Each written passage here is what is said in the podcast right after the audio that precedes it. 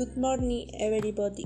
I am Angela. I am a student at Maxule School.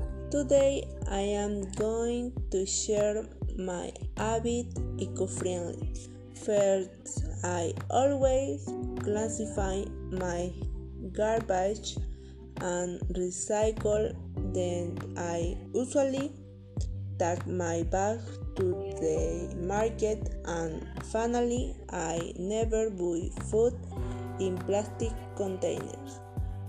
All of these habits help protect the planet. See you soon.